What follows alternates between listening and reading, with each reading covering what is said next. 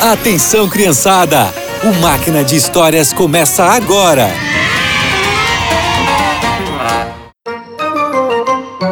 Olá, crianças! Vocês acreditam em milagres? Eu também acredito! E vocês sabiam que os milagres têm um propósito? De evidenciar a graça e a glória de Deus. E na história de hoje vamos aprender um pouco mais sobre isso. Eliseu estava na região de Jericó para visitar a escola dos profetas. Alguns homens da cidade que tinham um grande problema souberam disso e tiveram uma ideia. Gente, o profeta Eliseu está perto de Jericó. Será que ele pode nos ajudar a encontrar uma solução para o problema com a nossa água e a nossa terra? Eu acho que sim.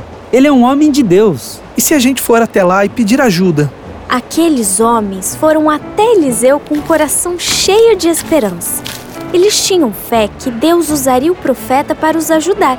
Ao chegarem onde Eliseu estava, pediram licença e falaram com ele. Profeta Eliseu, nós precisamos de ajuda. O que aconteceu com vocês? Como eu posso ajudar? Nós somos de Jericó e, como o senhor pode ver, a nossa cidade é bem situada. Mas as águas são ruins e a terra não produz nada que plantamos. Nós sabemos que o Senhor é o homem de Deus e que ele pode te usar para nos ajudar.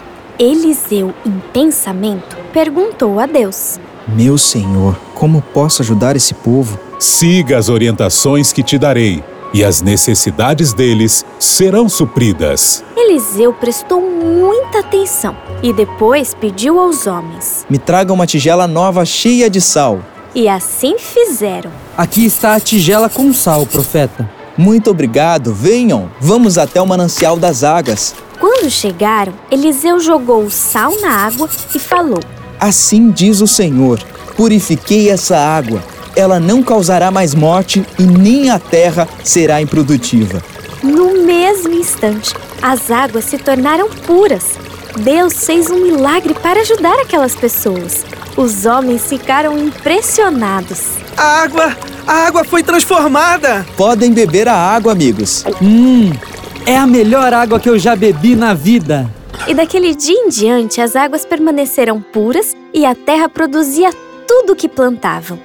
Deus realizou aquele milagre para suprir as necessidades daquelas pessoas. E até hoje ele faz milagres por nós, para que a gente reconheça a sua graça e o seu poder. E por hoje é só. Que vocês tenham um excelente dia e nos encontramos no próximo Máquina de Histórias.